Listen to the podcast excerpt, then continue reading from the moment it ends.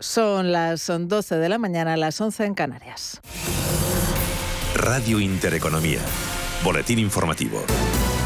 Buenos días. La tasa de inflación anual en la eurozona se mantuvo en el 7,4% en abril, el mismo nivel registrado en marzo, mientras que en el conjunto de la Unión Europea se incrementó en tres décimas hasta el 8% con 1%. Manuel Velázquez, buenos días. Buenos días. Estas cifras revisan una décima a la baja la estimación que Eurostat hizo a finales del mes pasado. Como viene ocurriendo en los últimos meses, la mitad del incremento de los precios de la zona euro se debió a la subida de la energía. Contribuyó 3,7 puntos porcentuales a la tasa de inflación tras aumentar los precios un 37,5% en el mes de abril. Por debajo, sin embargo, de ese incremento del 44,3 que se observó en el mes de marzo. En cuanto a la inflación subyacente, la que excluye el efecto de los precios de la energía y los alimentos frescos, subió al 3 3,9% en abril, por encima del 3,2% registrado en marzo. Gracias, Manuel. Inflación ha dicho el gobernador del Banco de España, Pablo Hernández de Cos, que se está extendiendo ya a los componentes menos volátiles. Y la realidad es que, efectivamente, eh, como decía antes, el, episodio inflacionista al principio se había concentrado solamente en los componentes más volátiles, pero ahora también se está extendiendo eh, poco a poco a los, a los menos eh, volátiles, ¿no? a esa inflación subyacente y, por tanto, como decías también, pues nos hace pensar que podría tener un grado de persistencia algo superior Declaraciones de Hernández de Cos previas a la presentación del informe anual del Banco de España correspondiente al 2021. Los mercados financieros subida vertical para las acciones de Siemens Gamesa después de que Siemens Energy haya confirmado que baraja una OPA por Gamesa. La OPA que se pagaría en efectivo podría lanzarse en los próximos días con la intención de excluir luego de cotización a Gamesa, una operación que ha analizado en los micrófonos de Radio Intereconomía Pablo García, director de Divacons Alfavalio verdad que está muy infravalorada y que muchos esperan algo de prima, pero ojito, mm, estamos hablando de una compañía que ya tiene el control de facto de la compañía y que tampoco está en el horno pabollos, ¿no? Con lo cual pagar una prima muy suculenta no es no es la previsión, pero bueno, esperemos que sea un poco en esa media, ¿no? Pero yo creo que entrar ya por ese tema especulativo cuando no va a haber a priori nadie de caballero blanco o alguien que vaya a opar porque tiene el control de facto Siemens Energy, la operación incluso puede tener un poquito de riesgo si, si el precio sube, más de estos niveles. Operación que impulsa los títulos de Gamesa que se revalorizan en tiempo real un 13,38% y también impulsan al resto de compañías del sector. Asinaturgy sube un 3,72%, mientras que Solaria se revaloriza un 2,64%. Subidas que llevan al IBEX 35 a liderar las alzas dentro de los índices del viejo continente. Sobre el selectivo español un 0,71%, se colocan los 8.535 puntos. El resto de mercados europeos operan con signo dispar en niveles de apertura. El CATA parisino en los 6.429 puntos. El DAX cotiza con una subida del 0,21%, mientras que la media del mercado del Eurostox 50 también en niveles de apertura apenas se deja un 0,02%. Y en la sesión de control al gobierno en el Congreso de los Diputados, la ministra de Trabajo, Yolanda Díaz, ha anunciado la puesta en marcha de una campaña de inspecciones de trabajo para evitar las irregularidades en los contratos fijos discontinuos que la semana que viene vamos a lanzar una campaña desde la Inspección de Trabajo para investigar el posible fraude en los fijos discontinuos. Como sabe, también la reforma laboral ha incrementado las sanciones a 10.000 euros por cada trabajador y las ha individualizado. Otras noticias. El secretario general de la OTAN, James Stoltenberg, ha recibido la solicitud de adhesión de Suecia y Finlandia a la organización militar, momento que ha descrito como un paso histórico. This is uh, a good day uh, at a critical moment for our security. En un acto en la sede de la Alianza Atlántica en Bruselas, los embajadores finlandés y sueco acreditados ante la OTAN han entregado la carta de intención, documento firmado por los ministros de Exteriores y que equivale a una solicitud formal para entrar en la OTAN. El proceso puede durar un año. Turquía, recordemos, advertido de que lo vetará alegando que Suecia y Finlandia acogen a militantes kurdos del PKK considerados terroristas por Ankara. Y el ministro de Exteriores, José Manuel Álvarez, ha confirmado que el gobierno ruso ha convocado este mediodía a nuestro embajador en Moscú. Podría tratarse del paso previo a la expulsión del personal de nuestra legación en respuesta a la decisión del gobierno español que el pasado 5 de abril ordenó la salida de 25 empleados de la embajada rusa en Madrid. Álvarez asegura que lo estaban esperando desde entonces. Yo ya dije cuando anunciamos la expulsión de los 27 diplomáticos y personal diplomático eh, ruso que en, estas situaciones se daba una reciprocidad eh, simétrica o casi simétrica y lo estábamos esperando. Lo han hecho con todos los eh, países europeos y hoy, como os digo, es España y algunos otros países europeos más y es a la una. Continúan escuchando Radio Intereconomía. La información volverá dentro de una hora.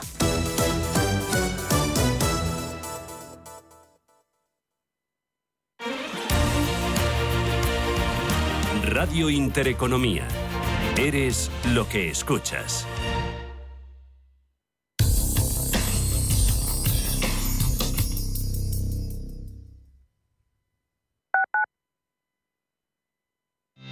Revalorice su vivienda con Trasteros por Madrid. Trasteros con licencia de funcionamiento e inscritos en el registro de la propiedad. Trasteros en planta calle y con zona de carga y descarga para facilitar el acceso y con una rentabilidad anual garantizada del 6% durante dos años. Visítenos en trasterospormadrid.com y compruebe nuestras promociones. Recuerde, trasterospormadrid.com. Los viernes a las 10 de la noche tienes una cita con otro gato, el gato gourmet. Andrés Sánchez Magro presenta una guía semanal gastronómica, enológica, de restaurantes, literaria, musical, con todos aquellos ingredientes necesarios para cocinar la buena vida. El gato gourmet, los viernes a las 10 de la noche aquí, en Radio Intereconomía. ¿De verdad vas a permitir que tu padre o tu madre no puedan seguir viviendo y siendo felices en su domicilio? En Feliz Vita hacemos fácil que tus padres puedan seguir en su propia casa, rodeados de sus recuerdos y familia. Feliz Vita, la asistencia a domicilio personalizada que necesitan los tuyos. Feliz Vita, cuando no puedes estar, nosotros sí. Felizvita.com. A la hora de alquilar mi casa tenía muchas dudas. ¿Y si no me pagan o no cuidan el piso? En Renta Garantizada cobrarás tu alquiler todos los meses y se encargarán de todas las gestiones por ti. Renta garantizada, la única que asegura el cobro de tu alquiler. Alquila tu casa con total seguridad. Infórmate en el 910 1095 o en rentagarantizada.es. Si quieres mejorar tu formación o tu empleo, apúntate a los cursos gratuitos de formación profesional para el empleo de la Comunidad de Madrid. Podrás elegir entre más de 14.900 cursos. Infórmate en tu oficina de empleo o llamando al 012. Financiado por el Ministerio de Educación y Formación Profesional. Comunidad de Madrid. Sintonizan Radio Intereconomía.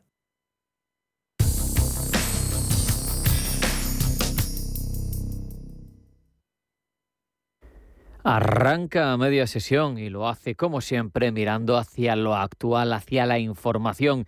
Vamos a escuchar los testimonios de los protagonistas y luego nos centraremos en los mercados, el análisis a cargo hoy de Alberto Matellán, economista jefe de Mapfre Inversión, la reflexión en tiempo de tertulia sobre la actualidad económica con José Canseco, profesor de EAE Business School, y con Javier Rodríguez Santos, socio del área fiscal del despacho Becrimades y Asociados e inspector de Hacienda.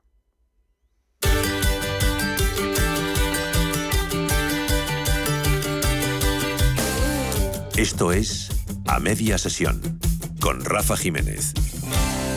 Radio Intereconomía.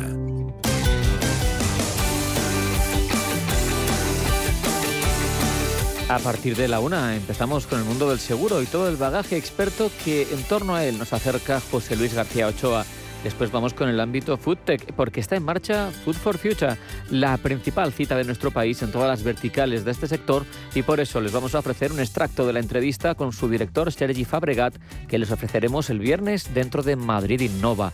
Y la última media hora, como es habitual los miércoles, se la entregamos a Eduardo Mira para que nos ilustre con su CEO Foro de Empresas. Empieza aquí, en este punto, a media sesión.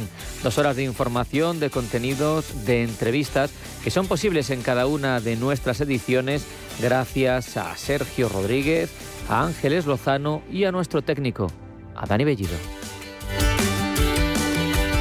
A media sesión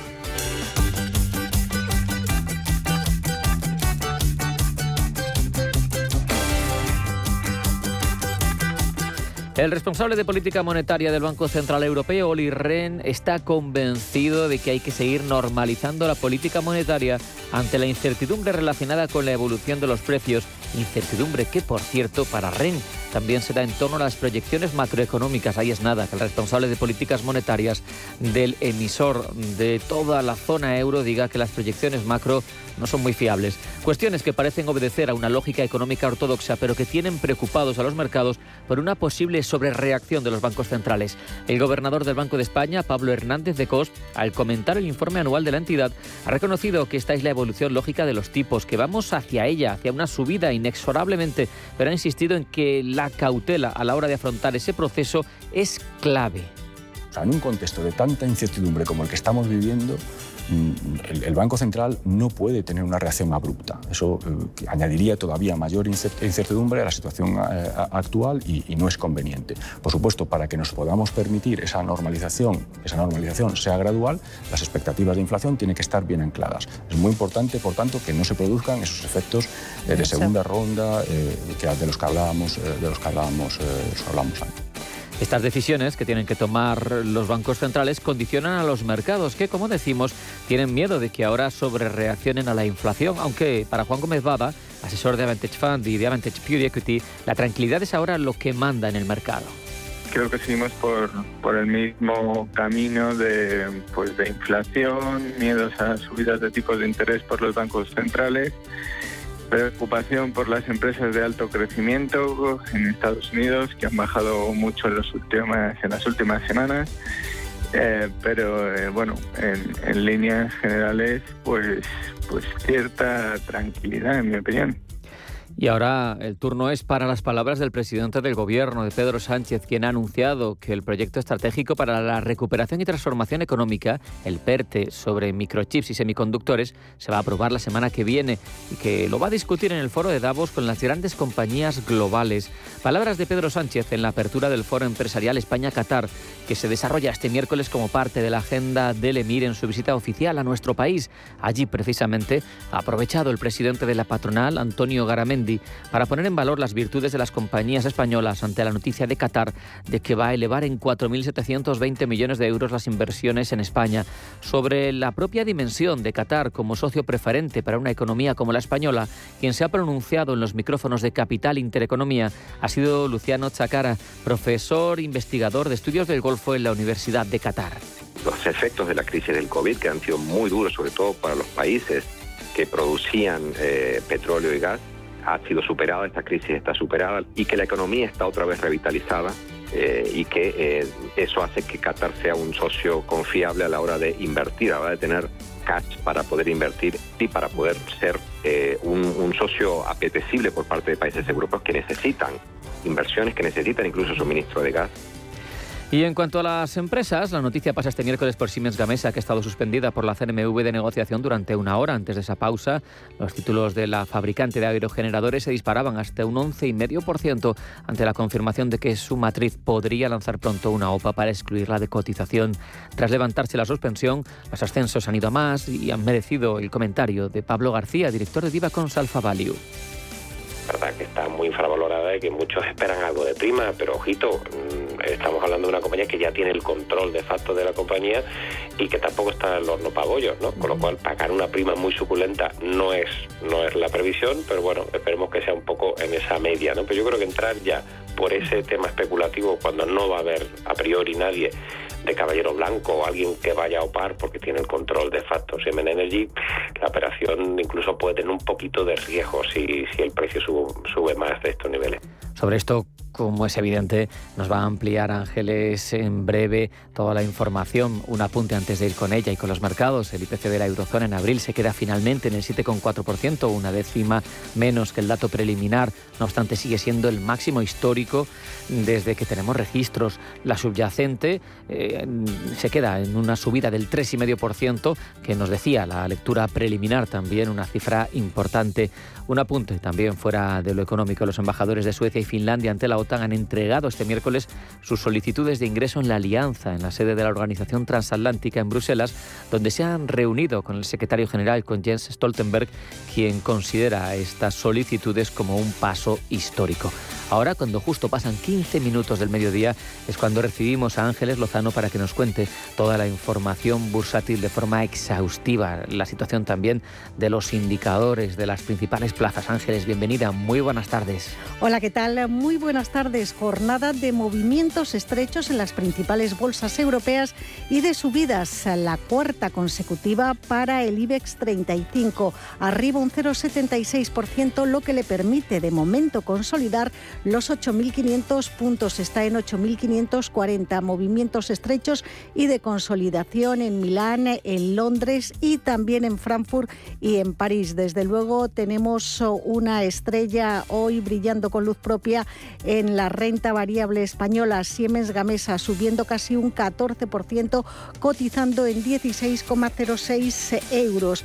Una compañía envuelta en rumores en las últimas semanas sobre la posibilidad de que su matriz Siemens Energy lanzara una OPA sobre el capital, el 33% que no controla de la compañía que cotiza en eh, España. Pues eh, bien, ese rumor se convertía en noticia. La CNMV suspendía a las 9 y cuarto de la mañana la cotización de Siemens Gamesa cuando subía con fuerza. Volvía a reanudarse esa cotización a partir de las 10 y media de la mañana, una vez que Siemens Energy confirmaba esa posibilidad que está estudiando una OPA sobre los títulos de Gamesa que no posee y tras esa operación, si se produce, sacaría a la compañía de bolsa. Actualmente detenta el 67%. Siemens ahora cotiza en 16,05, sube un 14 eh, prácticamente por ciento y mm, es el valor más alcista dentro del eh, IBEX. Por detrás Naturgy, arriba casi un 4, CaixaBank que gana un 3, Solaria al calor de los movimientos en el sector de renovables eh, supera una revalorización del 2% y también estamos viendo, por ejemplo, buen tono en Repsol eh, que sigue mm, acumulando recomendaciones de compra por parte de las firmas de inversión eh, y que está cotizando por encima de 14 euros y medio. Hoy las caídas para Laboratorio Robi pierde un 2%, un 1,35, se deja Indra y Celnex está bajando algo más de un punto porcentual. Si nos fijamos en el Eurostox 50, tenemos eh, que mm, mirar eh, a los títulos que más están subiendo, los de la automovilística alemana BMW, también Volkswagen está subiendo por encima del punto porcentual, ambas eh, con revalorizaciones superiores al 1%, lo mismo que Deutsche Börse. Por el contrario, descensos para Prosus del 2,5%, Adyen que baja un 1,8% e Infineon que se deja un 1,5%. Y nos vamos a fijar en Londres ese mercado hoy también está cotizando el dato de IPC que hemos conocido igualmente en la eurozona. En el Reino Unido el índice de precios al consumo se disparó en abril al 9% frente al 7% del mes anterior.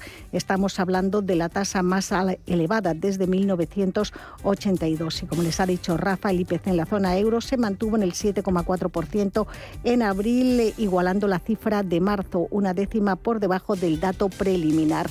Dentro del FT100 de Londres, ¿qué es lo que tenemos? Pues los títulos de Rolls Royce encabezando las subidas, ganan un 4%, mientras que las empresas ligadas a materias primas como Antofagasta están entre las más castigadas. Antofagasta se deja un 2,4, Fresnillo está bajando dos puntos porcentuales. El barril de petróleo vuelve a subir, cotizan 113 dólares y los futuros estadounidenses hoy se mueven en negativo, pérdidas del 0,54 para el futuro del tecnológico Nasdaq. El futuro del Standard Poor's baja un 0,3 y un 0,2 se deja el futuro del índice tradicional del Dow Jones. Gracias. Gracias Ángeles. Vamos ya con la lectura del selectivo. En a media sesión, el IBEX 35.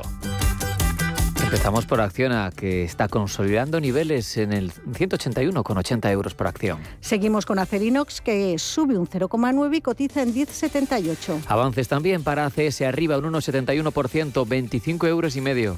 Seguimos eh, con AENA. Están subiendo sus títulos un 0,4%, cotizan en 137 euros y medio. En rojo, Almiral cae un punto porcentual, se va hasta 10,34 euros. Amadeus, la central de reservas de viajes, se deja un 0,2 y cotiza en 59,32. ArcelorMittal en 27,68 euros por título tiene una subida del 0,44%. Entramos en el sector financiero, tendencia alcista, pero con porcentajes muy dispares. El BBVA consolida niveles, repite precio de cierre en 4,90. Sabadell, por su parte, en 74 céntimos tiene un alza del 1,66%. El Banco Santander está subiendo medio punto porcentual hasta 2,79. Bank Inter se va a los 5,62 euros, avanza con intensidad un 2,22%. Y todavía más sube CaixaBank, ya muy alcista en la jornada de ayer tras la presentación de su plan estratégico para los próximos años. Hoy se anota la entidad más de un 3% hasta 3,14. Recorta Celnex, pierde un 1,25%, se coloca en 40,39 euros. CIA Automotive sube un 1,5% hasta 21,70. Avanza también en Agas, lo hace un 1,23%, se coloca en 21,38. Endesa sube un punto porcentual hasta 20,16. Ferrovial en 24 euros y un céntimo tiene un alza del 0,67%. Repite precio Fluidra, la fabricante de piscinas, en 22,90. Grifols avanza un 0,28%, se coloca en 19,68. Los títulos de la eléctrica Iberdrola recuperan medio punto porcentual. Se compran y venden a 10,84. En rojo Indra cae un 1,14%, 9 euros y medio. Inditex, eh, consolidando los 21 euros por acción en 21,10, sube casi un punto porcentual. Inmobiliaria Colonial avanza con más fuerza todavía, dos puntos porcentuales arriba hasta 7,87. IAG sube un punto porcentual en 1,49. En rojo, Laboratorio Robi, que pierde un 1,90%, se coloca en 59,30. La aseguradora Mafre arriba un 0,85, su precio en 1,78. Melia gana un 0,28%, se sitúa en 7,10 euros por título. Buen tono para la Socimi Merlin Properties, que sube un 1,85 hasta 10 euros 54 céntimos. Con ganas avanza también Naturgy, un 3,87%, se coloca en 27,39. Y Farmamar, al igual que las otras componentes del sector farmacéutico, está cayendo un 0,7, 69 euros y medio. Avanza Red Eléctrica algo más de punto y medio porcentual para colocarse en 19 euros y medio. Repsol, que sigue acumulando recomendaciones de compra, sube un punto y medio hasta 14,78. La estrella de la jornada sin duda es Siemens Gamesa por esa posible OPA de exclusión de la matriz, 14,65% arriba hasta 16,19 euros por acción. Solaria, al calor de esos movimientos en el sector, recupera un 2,31, cotiza en 21,70. Terminamos con el recorte de Telefónica moderado del 0,80%. La operadora lleva sus acciones hasta los 4,74 euros. A media sesión con Rafael Jiménez. Porque a media sesión el mundo gira más allá de la bolsa. Pasan 23 minutos del mediodía y queremos ahondar en la marcha de los mercados. Lo hacemos con la ayuda de Alberto Matellán, economista jefe de Mapfre Inversión. Alberto, bienvenido. Muy buenas tardes. Hola, muy buenas tardes. Muy buenas tardes, Alberto. Esta mañana hemos conocido el dato de IPC en la eurozona correspondiente al mes de abril. Se ha situado en el 7,4%, una décima menos que el dato preliminar, pero en máximos desde que hay registros. ¿Tú crees que hemos tocado ya techo en este fenómeno de inflación o todavía hay recorrido por delante? Bueno, parece que estamos cerca del techo, efectivamente. Eh, lo que hay es un consenso entre los economistas en general acerca de que estos niveles eh, se mantendrán durante unos meses, pero no irán mucho más allá. Y cuando digo techo, pues nos da igual que sea el 7,4, el 7,6 o el 7,2. Eh, La cuestión es que al menos durante unos meses se mantendrá bastante alta y ese consenso indica que para finales de año se moderará considerablemente. Con lo cual, sí, eh, sus oportunidades medias sí parece que hemos llegado a techo, pero eso no significa que a partir de ahora vaya a bajar, sino que tenemos que convivir con, con IPCs altos durante varios meses más. En el Reino Unido también se ha publicado el dato de IPC en el 9%, récord de 40 años. ¿Qué impacto va a tener esto en la economía mm, de, Gran Bretaña? ¿Seguirá subiendo tipos el Banco de Inglaterra? Bueno, sí, sí, eh, el impacto ya se está notando y es duro. ¿no? Eh, el IPC inglés es eh, más alto que el europeo por una serie de circunstancias, es decir, las circunstancias globales le afectan igual, pero hay otros particulares que hacen que sea más alto. Y esto está ya drenando renta disponible y drenando confianza y ya se está viendo cómo se traduce en menos consumo y por tanto menos crecimiento. Entonces se enfrenta al problema típico cuando, cuando se produce una inflación externa principalmente eh, es que bueno pues tenemos unos índices muy altos con un crecimiento descendiendo o frenándose por lo menos. Y eso en Reino Unido se aprecia con toda claridad en Europa también pero mucho más en Reino Unido. Entonces el, Banco de Inglaterra aquí tiene un papel difícil pero lo que sí parece al igual que el resto de bancos centrales eh, occidentales es que prioriza la lucha contra la inflación. Y esto tiene bastante sentido porque puede enlistarse de forma mucho más peligrosa entonces eh, parece que sí subiendo tipos efectivamente también prioriza la lucha contra la inflación Jerome Powell, el presidente de la Reserva Federal. Ayer mismo mantuvo un eh, discurso en el que se muestra muy firme para parar la escalada de los eh, precios. Se da por hecho que las subidas de tipo serán de 50 puntos básicos en las próximas dos reuniones, el doble de lo habitual. ¿Tú crees que al final con esta política conseguirá mm, mantener a raya la subida del, IPC? Bueno, vamos a ver, al final, eh, casi todos los economistas pensamos que, como decía antes, el IPC se moderará tanto en Estados Unidos como en Europa eh, a partir de otoño. Eh, achacar esto a, a del Banco Central Americano o no, pues eh, bueno, depende, ¿no? Una parte sí será por ellos y otra parte no. El caso es que sí se ven obligados las circunstancias actuales a, subir tipos de forma pues mucho más agresiva de lo que se pensaba hace tres meses. Aún así, pensemos que eh, si subimos tipos a razón de 50 puntos básicos en cada reunión durante tres reuniones vamos, estamos subiendo un punto y medio, eh, dos puntos más. Seguimos estando lejos de donde está la inflación, nada por el 7 y el 8. Es decir, eh, si, si realmente la subida de tipos va a combatir la inflación de forma directa, de, manera frontal, las subidas tendrían para mucho más. Pero creo que no es el caso. Es decir, es cierto que las subidas están combatiendo la inflación, también lo está haciendo el drenaje que ya ha comenzado y también eh, supone una normalización de la política monetaria hasta cierto punto. Por tanto, eh, responder a la pregunta, ¿conseguirá esto frenar la escala de precios? Bueno, la escala de precios se frenará por esto y por otras cosas.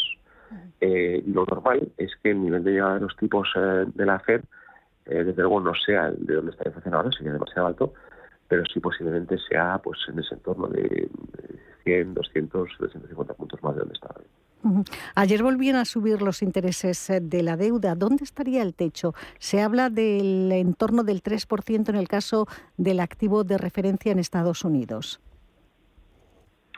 Bueno, eh, si con el activo de te refieres al 10 años, el, 3% puede ser una referencia. ¿Por qué no? Eh, yo no pondría una cifra como tal, porque depende mucho de cómo evolucionen las cosas.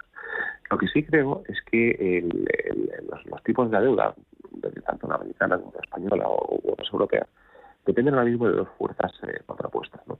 Por un lado tenemos la inflación y las subidas de tipos, y por otro lado tenemos eh, el daño que esto supone para el crecimiento. Entonces, ya se está empezando a hablar en muchos ámbitos de recesión, tú lo habrás oído seguro mucho más que yo, em, y aquí pues se dan las dos circunstancias, es decir, por un lado la subida de tipos de inflación nos supone que eh, las rentabilidades van para arriba, y por otro lado una eventual recesión supone que estas subidas de tipos pararán en algún momento y por tanto eh, esa, esa deuda tiene un techo. ¿no? Entonces, ¿dónde está ese techo? Pues eh, yo creo que está ahora, desde luego, mucho más cerca que hace un par de meses y de hecho en el mercado ya se ve cómo se están empezando a encontrar oportunidades eh, interesantes en algunos sectores de la renta fija. Y de los tipos de renta fija que ya están dando un 3%, 3,5%, pues ya pueden ser interesantes. Esto no significa que no vayan a seguir subiendo, van a seguir subiendo pero creo que el techo no estará muy lejos, eso sí, no me atrevería a fijar una cifra. Lo que sí creo que se puede fijar es más un periodo de tiempo, un periodo de tiempo en el cual eh, cuando pase verano nos encontraremos con un escenario eh, en el que tendremos un crecimiento mucho más bajo, con tipos mucho más altos y con la inflación empezando a moderarse. El nivel que tengamos en ese momento, yo sí me atrevería a decir que va a estar muy cerca del techo. En los últimos días, Alberto, estamos viendo un mejor tono en la renta variable. ¿Tú crees eh, que se trata de una mejora en el sentimiento de fondo o es tan solo un rebote en un mercado bajista? Eh, bueno, yo creo que sí, sí que estamos en un mercado bajista, sin que esto suponga un drama en absoluto, ¿eh? pero sí creo que es un mercado bajista, entendiendo como tal un mercado en el que, bueno, pues se van a ver unos cuantos meses de estabilidad o de, o de movimientos a la baja de los precios. Eh, ¿Significa esto que estamos viendo un rebote? Bueno, lo que yo creo que estamos viendo es eh, una estabilización. Es decir, hemos visto un mes de abril muy negativo, un mayo también bastante movido, especialmente en determinados tipos de acciones y determinados sectores. Y eso parece haber corregido unos ciertos excesos y después de esa corrección de excesos el tema se está estabilizando. Es decir, podríamos decir que es incluso hasta ¿no? en tanto que eh, este posible rebote o lo que ocurre a partir de ahora posiblemente tenga mucha más relación con la economía, con la, economía real, que con lo que venía ocurriendo hasta ahora, tener menos expectativas y ver el flujo de liquidez. Por tanto, desde este punto de vista yo lo veo positivo, eh, sin olvidar, insisto, que si estamos en un contexto de mercado bajista, sin hacer un drama de ello, pero hay que tenerlo en cuenta. En los últimos eh, meses se ha producido una entrada masiva de pequeños inversores en eh, criptomonedas. ¿Tú crees que el reciente desplome va a sacarles eh, de ese mercado? Cualquiera invertía mucho o poco en, en cripto. ¿Son ahora las criptomonedas activos solo para profesionales? bueno, yo personalmente lo considero que no es un activo de inversión válido ni para profesionales ni para no profesionales. Eh, y esto es lo mismo que decíamos eh, cuando estaban por las nubes y ahora que están muy bajas. Básicamente, para que un activo sea válido como inversión, desde, mi punto de vista y el punto de vista que manejamos en PAFE, es que tiene que tener un valor intrínseco, es tiene que dar un servicio a aquel que, es el propietario de ese, activo. ¿no? Porque si tienes un bono, pues seguro paga cupones y supone un derecho de, de cobro. Si tienes una acción, es que eres el dueño de la parte del negocio es un inmueble, pues hay un inmueble físico que puedes utilizar. ¿no? Las criptomonedas tienen nada de eso y su único valor es eh, su valor sustituto del dinero y en algunos casos ni siquiera ese, ¿no? porque se, pues, se puede poner en duda. Entonces, eh, a mí me, recuerda más a un juego, a una lotería, que a un, que a un activo de inversión. Y con respecto a la evolución de su precio, pues no sabemos si va a subir o bajar, eso es, eso es imposible saberlo.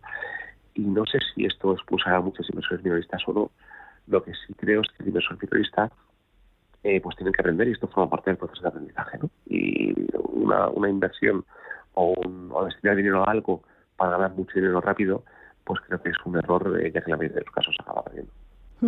Y ya para terminar, Alberto, ¿algún eh, mensaje final, alguna recomendación eh, para los inversores? Es la forma en la que solemos terminar estas charlas. Pues sí, me, quedaría con lo que he dicho antes de las criptomonedas, ¿no? El aprendizaje. Eh, estamos en un mercado bajista, como decía antes, en un mercado con mucha volatilidad, en un mercado en pleno cambio de contexto. El, cambio estructural bajo la superficie está siendo enorme. Y yo creo que esto es bueno porque hace que el inversor aprenda mucho. Eh, aprende sobre todo si su forma de invertir es la correcta o no. Porque si ahora mismo un inversor, que se puede llamar agresivo, eh, está pasando normal, es que igual ese inversor no era tan agresivo como, como parecía. Por tanto, mi recomendación al inversor es que eh, si, se encuentra cómodo con su cartera, no haga eso, lo que estamos recomendando es lo que estamos haciendo nosotros, y que utilice este, este movimiento de mercado para aprender y para ajustar, como siempre, las inversiones a sus objetivos vitales, que al final es lo, lo más importante.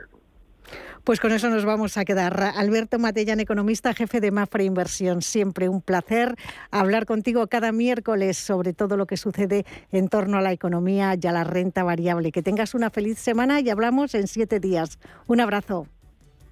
El placer es mío, Ángeles. Un abrazo.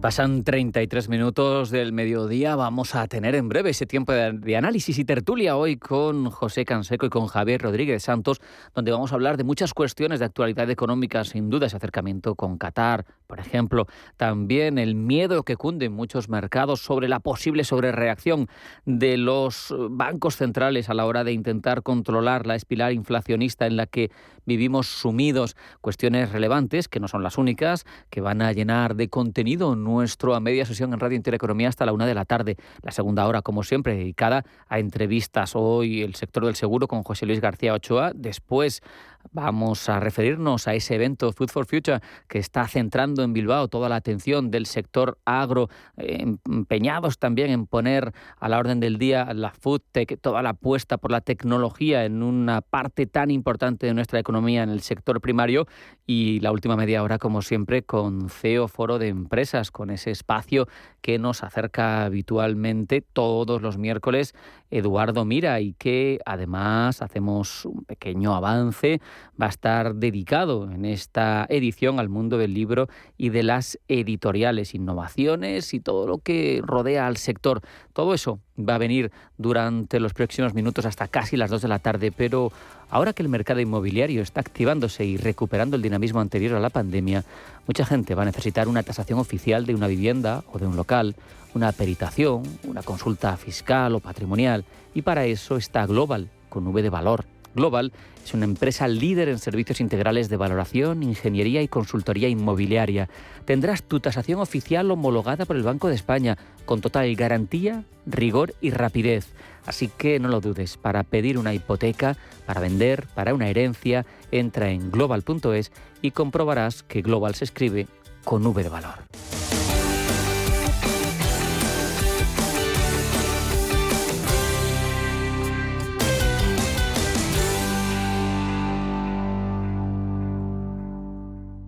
Si estás pensando en comprar una casa, entra en cuchabank.es y accede a nuestra oferta hipotecaria.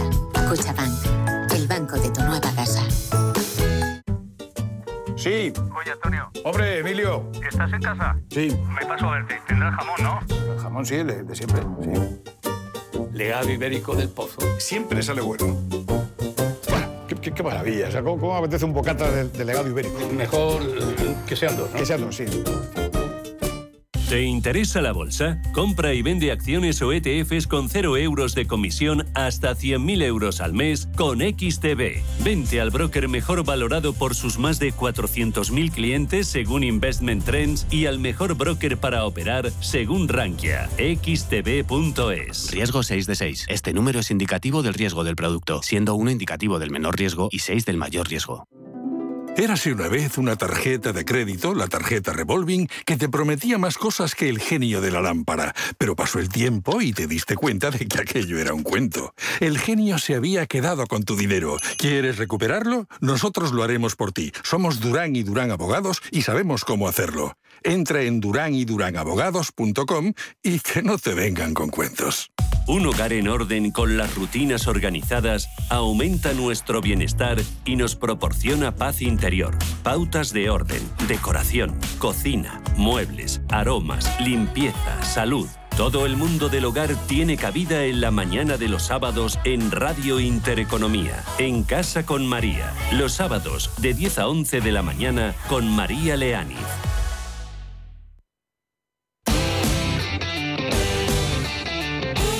En a media sesión, la tertulia económica.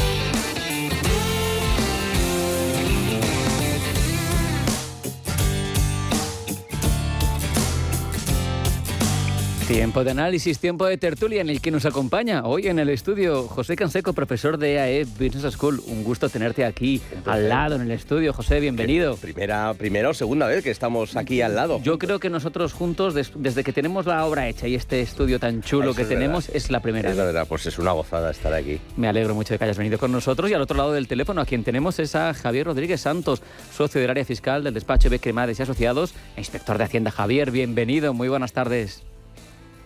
Muy buenas tardes. Habrá que ver ese nuevo. Hombre, la verdad es que a mí me sabe mal por, por el tiempo que os, que os lleva el desplazamiento, la espera, eh, pero seguro que por lo menos una vez para conocerlo merece la pena, ¿eh? que es muy chulo, Javier, ya lo verás. Ti- Tienes que venir, Javier, tienes que venir.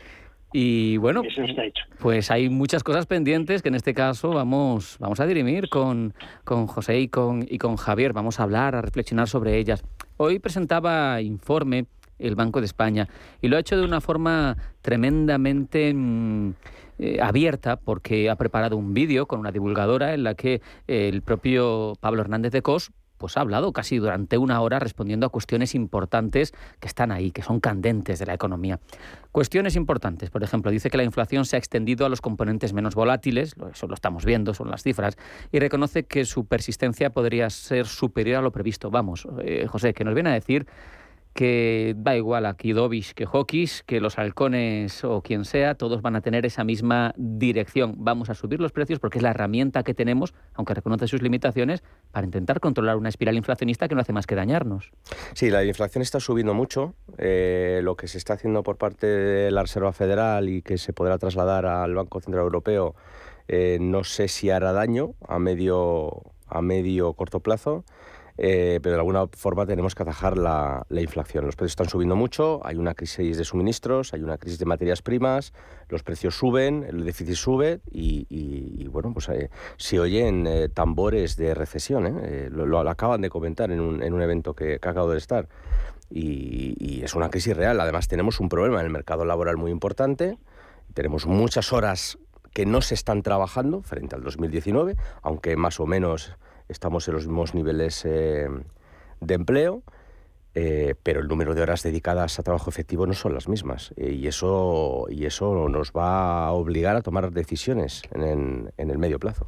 Y es que Javier Cos incluso insiste, haciendo un pequeño calendario, decía que probablemente en julio se acometerá esa subida de tipo ya en la, en la zona euro, pues que a pesar de que suban, seguimos estando con los tipos en negativo. Es que estamos recuperando un terreno de una circunstancia anómala. Sí, efectivamente. Venimos de, bueno, venimos de una eh, anterior recesión, eh, caída de la, del crecimiento, vamos, caída de la actividad y estábamos en fase de recuperación. Entonces la recuperación no está llegando. O sea, el crecimiento está siendo raquítico en el primer, el primer trimestre y además resulta que tenemos inflación eso efectivamente eh, afecta sobre todo. La inflación es un impuesto que grava las rentas y deja incógnita al capital.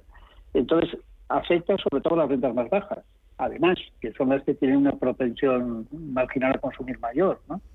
Y por tanto, pues eh, afecta también al crecimiento, afecta mucho a la, demanda. Entonces, pues efectivamente es preocupante el, el escenario. José, escuchando a Cosa hablar, a mí me llamaba mucho la atención su, su, cuidado, su cautela con un concepto. Él decía, este camino hay que llevarlo a cabo, pero hay que llevarlo a cabo con una palabra que decía él, gradualismo. Él hablaba de ser, de ser progresivo, de no tener reacciones abruptas. Es importante en unas economías tan débiles, ¿no? que se mueven en el alambre, tener ese cuidado. Sí, precisamente un poco lo que quería comentar antes. ¿no? Eh, el mercado es muy sensible, los mercados de capital están siendo muy sensibles, el impacto en la bolsa en las últimas semanas, en los últimos días, es eh, más que evidente a un lado y otro del Atlántico y por lo tanto, eh, si vemos que los tipos de interés a 10 años están por encima del 3% y que, y que, bueno, y que todo está subiendo en ese sentido, eh, tenemos que tener mucha cautela. se ya ha descontado el mercado una subida de, un 50, de 50 perdón, eh, puntos básicos. Más allá y de forma rápida o no gradual, podría tener consecuencias negativas o entrar en recesión de forma rápida. Claro. Javier, el miedo de muchos es una sobrereacción de los bancos centrales. Supongo que de ahí esas palabras de Cos de no tener reacciones abruptas, pero, pero ¿cómo gradúas en una inflación de oferta de estos componentes tan raros? ¿Cómo aplicas una herramienta eh, diseñada para, o bueno, diseñada o que afecta, que sabemos que afecta a las inflaciones de demanda? Eh, es difícil, ¿no? Tener justo el punto. Claro, es contradictorio. Es decir, si efectivamente quieres controlar la inflación, el problema es que tiene un efecto secundario que es que disminuye o perjudica al, crecimiento. Eh, nosotros, además, toda la subida de los tipos de interés somos particularmente sensibles desde el punto de vista del presupuesto, o sea, del déficit, porque tenemos una deuda pública enorme, eh, cerca del 120% del, del PIB y resulta que tenemos eh, tenemos una cualquier subida no digamos bueno ya medio medio punto porcentual pues significa cientos miles de millones para nosotros eh, de aumento. Del déficit cuando ya no tenemos margen para irnos eh, para financiar ese déficit con deuda no hay que financiarlo ya con reducción de gastos o aumento de ingresos. Entonces para nosotros esa falta de gradualismo como ha dicho el gobernador del Banco de España es particularmente eh, peligrosa, ¿no? Y, vamos, habrá que vigilarlo, desde luego. Claro. Eh, José, por, por ir por donde ha abierto eh, Javier, eh, hemos visto a España que ha elevado su deuda en 230.000 millones de euros durante la pandemia. Es que es una mm, barbaridad. y, y volvemos a récord, 1,45 billones, 118% sobre PIB. Es una barbaridad. Es una barbaridad eh, y desafortunadamente o desgraciadamente eh, las previsiones indican que los próximos años es muy probable que lleguemos al 150% del PIB. Con Es- eso en otras ocasiones era quiebra, era default, Eh, sí, históricamente, eh, ¿no, Pero el José? mundo está muy endeudado. ¿eh? Eh, hay mucho dinero en el mercado, como sabéis, pero una, una deuda de un 150% del PIB lo que requiere es tomar medidas a muy corto plazo, eh, sobre todo si tenemos en cuenta que los tipos de interés están poco a poco subiendo y la perspectiva es que los próximos 3-5 años suban y por lo tanto los intereses de la deuda te van a lastrar aún más. Es peligroso, eh, yo creo que es el momento, o está siendo el momento ya, que el gobierno, sin ánimo de criticar, toque realidad y empiece a tomar decisiones de realidad, aterrizadas en el, en el mercado, ¿no? Porque si no nos, nos metemos en un berenjenal muy importante, ¿eh? sin, sin sumar la- sin sumar otros elementos como, como, como lo que tiene que ver con las pensiones ¿no? de Claro, jubilación. que son todavía otras servidumbres que tenemos ahí pendientes. Eh, Javier, de esas cifras que he contado, de esos 230.000 millones de más, de ese 1,45 billones, el la Administración del Estado acapara más del 87%. Mm, Es tremendo. Eso entronca con lo que hablabas, ¿no? Con la necesidad de reducir por la parte del gasto. Claro, hay una parte del el crecimiento del déficit de estos años es asumible, es decir, bueno, ha habido un problema sanitario, ha habido un problema de actividad, ha habido que subvencionar muchas actividades, atender efectivamente a sectores eh, que lo estaban pasando mal. Bueno, esto es razonable, pero el problema no es ese. El problema es que nosotros tenemos un déficit estructural del de, el 3,5 y el 4%. Y ese déficit estructural que, eh, vamos, es histórico, es decir, con la serie de los últimos 20 años sale ese, de- ese déficit, ese es el que no atacamos. Ese déficit es el problema. No es una cuestión, eh, bueno, que hayamos tenido una pandemia y efectivamente haya que se hayan reducido los gastos y se hayan incrementado los ingresos. No, no, es que nosotros generamos el 4% de déficit todos los años, ¿no? Y entonces, efectivamente, esto nos llevaría al 150%, que, bueno, sería una situación catastrófica, desde luego, para las cuentas públicas.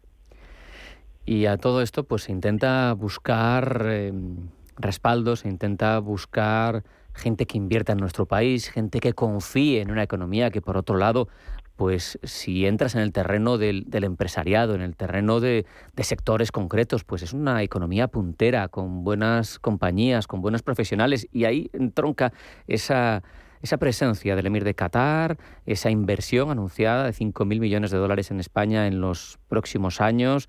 Eh, necesitamos socios de este tipo, ¿no? Por supuesto, uno de los principales problemas que tiene nuestro país es el tamaño de las compañías. Nos falta tamaño en las compañías.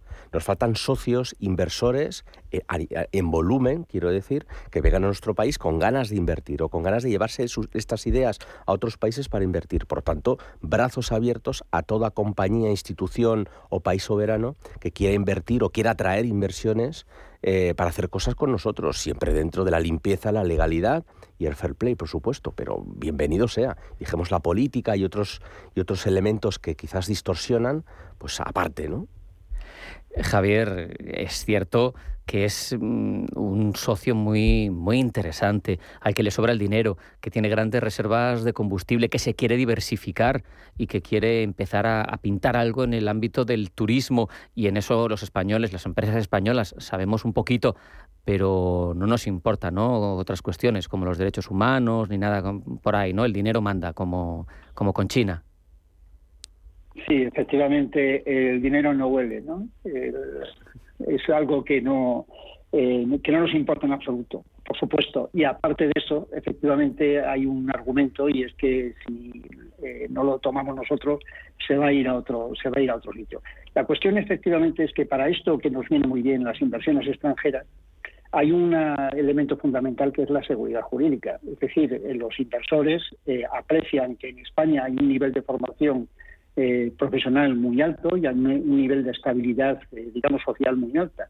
Pero eh, en determinados sectores, como puede ser el turístico, en el que se empiecen a hablar de eh, intervención en el mercado del alquiler, etcétera, pues esto mm, haría que se retrayeran. O en mercados, por ejemplo, que puede estar interesado también Qatar en las energías renovables, pues todas estas intervenciones en el mercado eléctrico sobre los precios del gas, pues efectivamente afectan a la seguridad jurídica de cuál va a ser el rendimiento de las inversiones, ¿no? Porque, bueno, pues la estructura del mercado eléctrico hace que, eh, bueno, pues las normas del juego tienen que ser estables, no las puedes cambiar interviniendo el mercado eh, por, por, razones políticas. Entonces, quiero decir que todo esto está muy bien, pero eh, habría que garantizar al inversor que efectivamente hay una seguridad jurídica, ¿no? Y que cuando invierte, pues las, las reglas del, del juego no se van a alterar aunque a ti te quitaría un poco de trabajo porque estos diez añitos que hemos tenido de arbitrajes internacionales a cuenta de cómo hemos cambiado las reglas del juego, ¿verdad? En el ámbito de las renovables, tremendo, ¿eh? Porque hemos perdido un arbitraje tras otro. Desde el punto de vista profesional nos ha dado muchas alegrías, pero, eh, pero bueno, a costa de perder mucho dinero todos los españoles. Los españoles ha perdido todos, Sí, sí. Es cierto. Mm, hablamos de gas, hablamos de, buscar alternativas, hablamos de que estamos en una coyuntura compleja, pero además no solo por la guerra, no solo por la evolución de los precios que nos hemos encontrado, sino porque estamos en un momento de transición en cuanto a las fuentes de energía que utilizamos para nuestra actividad.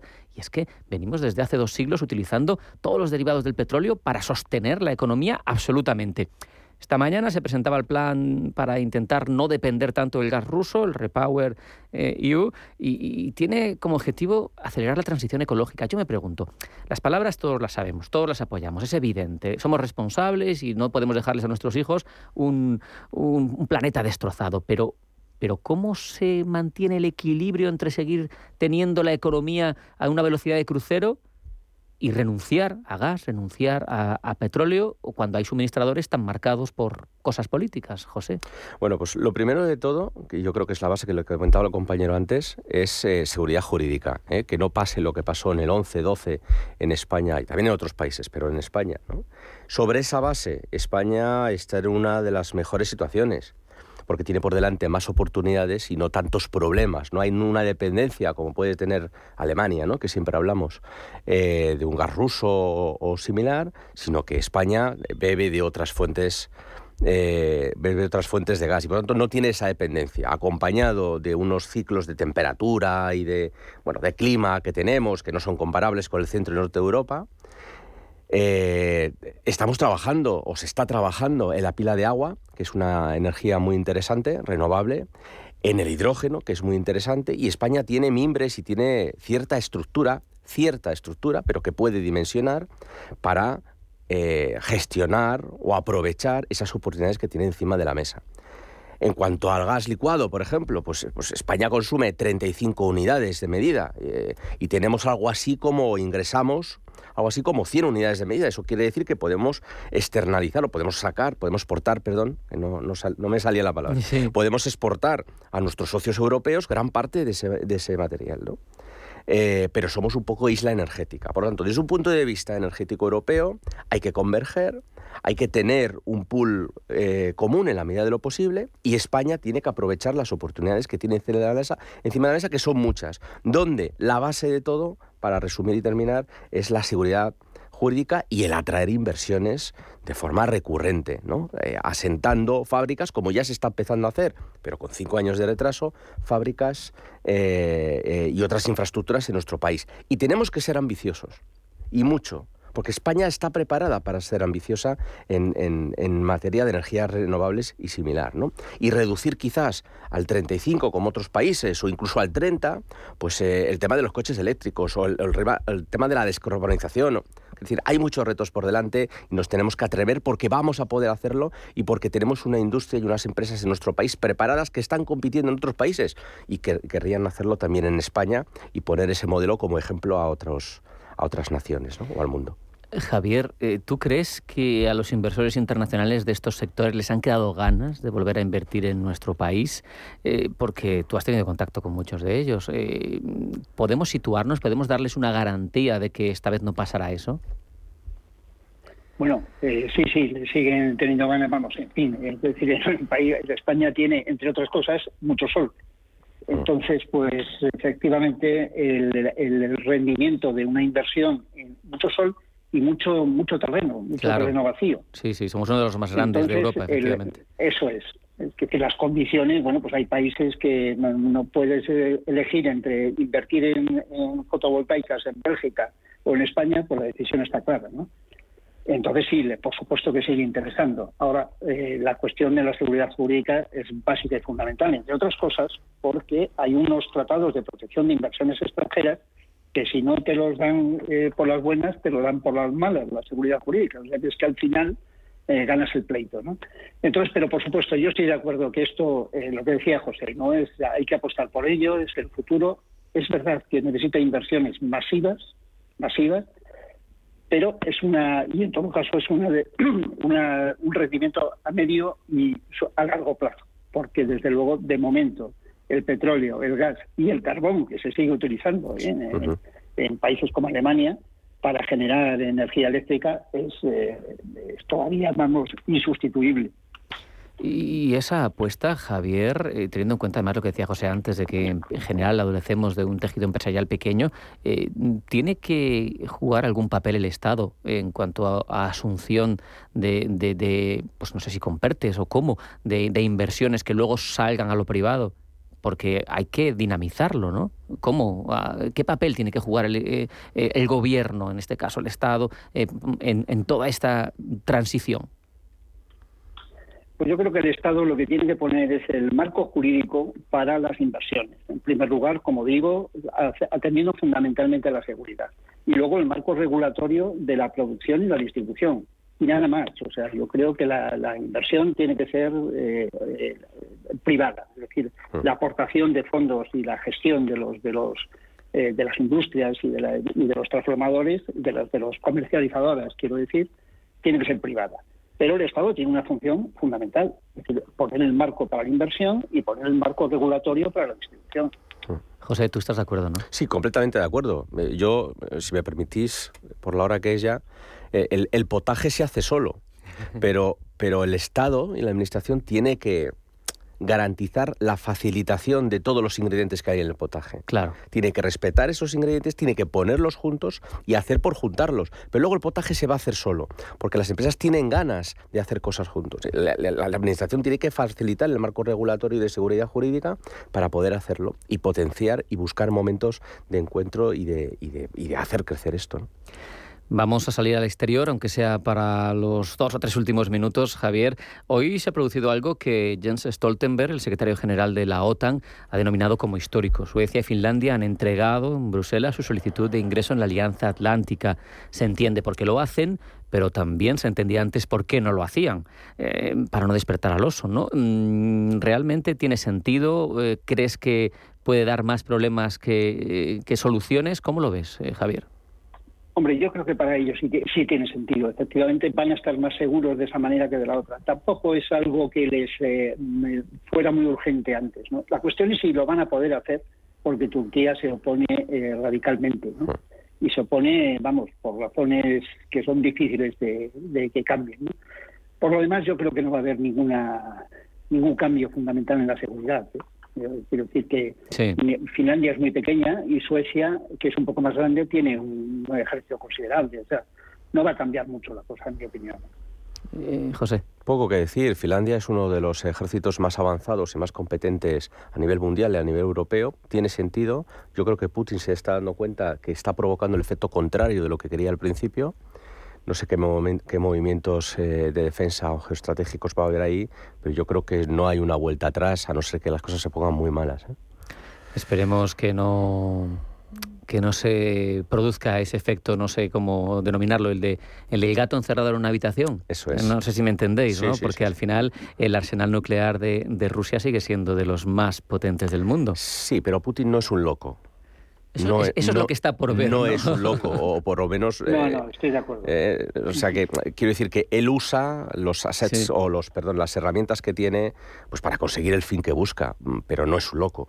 ¿Cuál crees tú que es el fin que busca? Es una opinión, nada más, porque sé que si lo supieras estarías No, en no, la no, sede de la no, OTAN diciéndoselo. lo- no lo sé, no lo sé. Pero básicamente lo que busca es blindar las sus fronteras y no tener a menos de 700, 800 kilómetros un silo de misiles. Claro, ¿vale? pero eso con supuesto, Finlandia en la OTAN le puede pasar. Claro, por supuesto que le va a pasar. Entonces, eh, claro, entonces, mm, Está, está consiguiendo el efecto contrario de aquello que quería, que quería evitar. ¿Y tú cómo lo ves, Javier?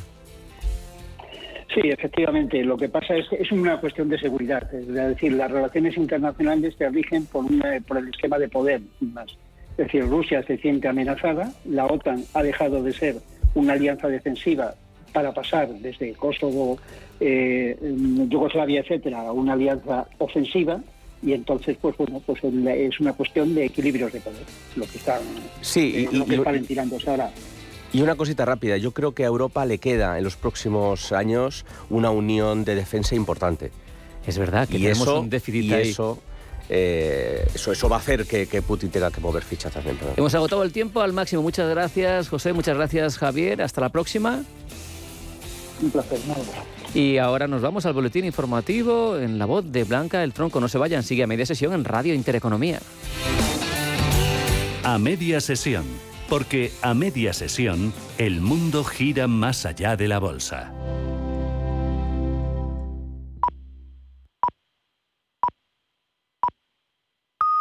Es